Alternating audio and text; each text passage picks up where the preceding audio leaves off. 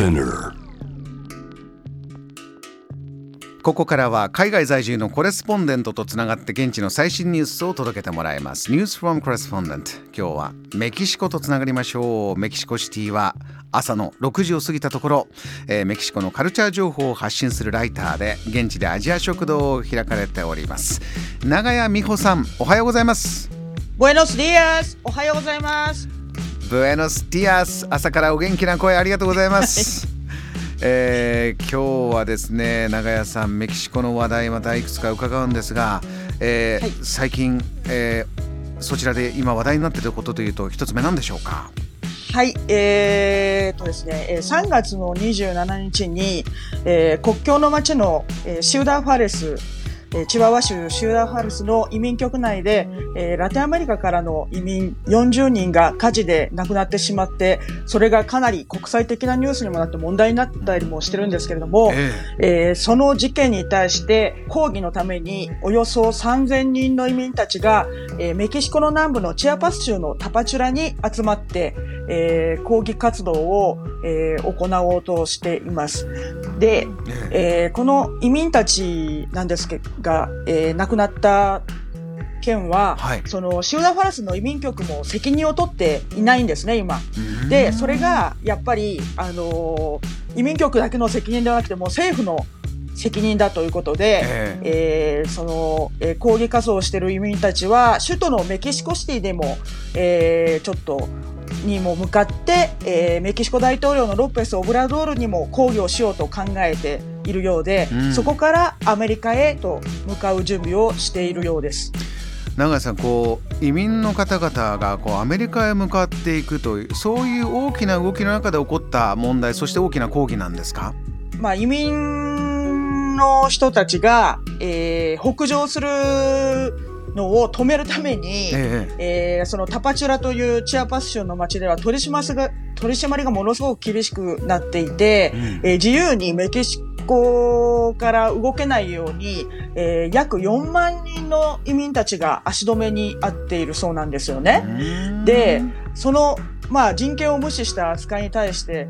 あの、その移民たちの間でものすごく不満が募っているようなんですけれども。えーえー、あの永井さんこれは、えー、北上できない要はアメリカの方にまでは行かせないようにするというのはメキシコとアメリカの間で交わされた何か約束によってここはもう足止めなんだとこういうことなんですか？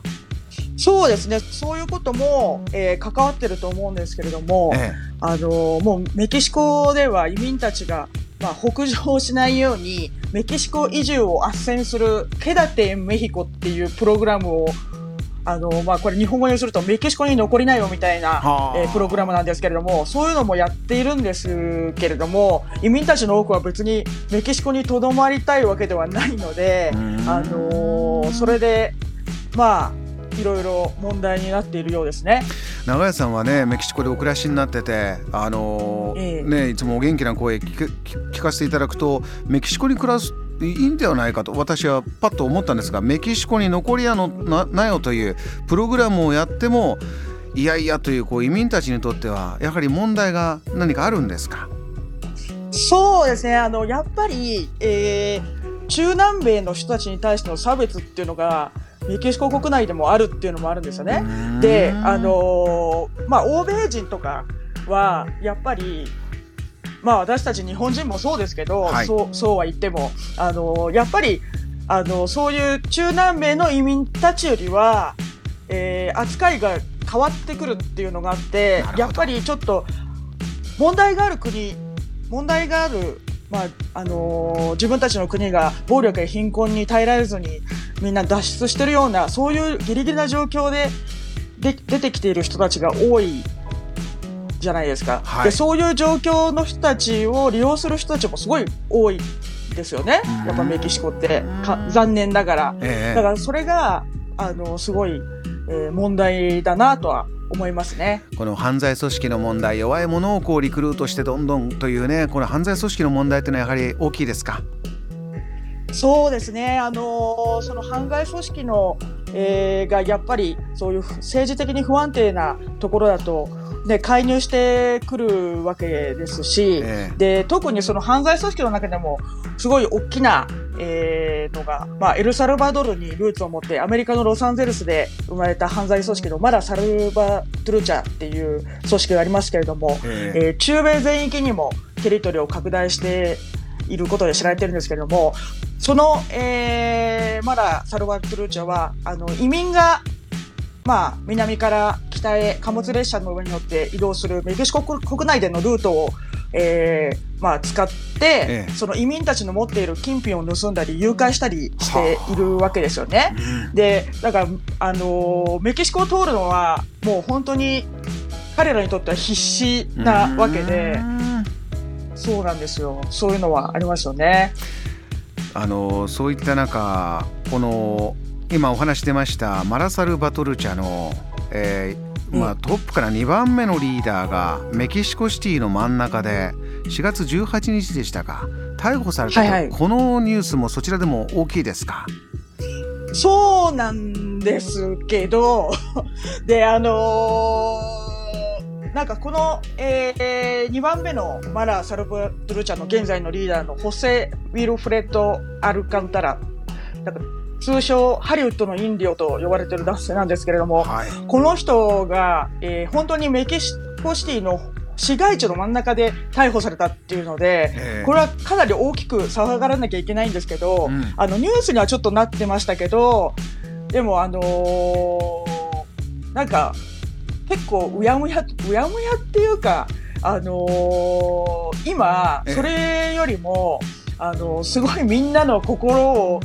騒がせているのが、今週末4月28日金曜日に、えースペインの歌手のロサリアが街の中心の大広場のソカルで無料コンサートを開催するっていうので、えそっちの方でみんな浮き足立っていて、えそうか。ハッピーニュースが大きすぎてしまって。で、でもそんなんでいいのかっていう感じなんですけれども、あのーやっぱね、ちょっと私とかは怖いなって思っちゃうんですけれども、ええあのーそのね、マラ・サルバトゥルチャのその2番目のリーダーも、メキシコシティを、の、あの、犯罪組織と協定を組もうとして、拠点にしようとしてるわけなんで、すごい怖かったですけど、まあ、逮捕されてよかったですけどそうですね。そうかそういった中でではまた何か起こらないかピリピリムードかなと思ったらこのちょっと大きなコンサートで、えーええ。皆さんは目線がちょっと他にも向いてるところもあるんですね。これあのただ例えば市長とか、えーそういった方、もちろんこのコンサートの話題もあれば何もあればいかがですか？どう対応するのか、えーなかなか注目されてるとは思うんですがいかがでしょうか？そうですね、あの、市長の、あの、クラウディア・シェーンバームっていう、まあ、女性なんですけれども、次期有力大統領候補とされているんですけれども、はい。で、あの、まあ、この、えーロサリアが、えーメキシコに来るっていうので、もうイメージアップを図っているみたいで、うんで、この、えーまあ、無料コンサートには20万人以上が。来るのではって予想しているようですね。えーで、まあ、この、あのーまあ、いっぱい、あの、観客が来るっていうので、周辺の商業の経済効果もあるだろうと、はいあのーシェーンバームは言ってるんですけれども、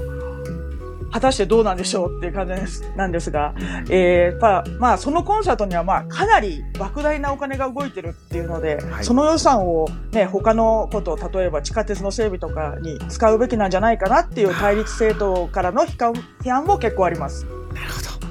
えーよくわかりました長屋さん、えーニュースでは聞こえてこない今のメキシコのお話今日もたっぷり伺いました今日も早朝から本当にお時間いただきましてありがとうございますまたお願いします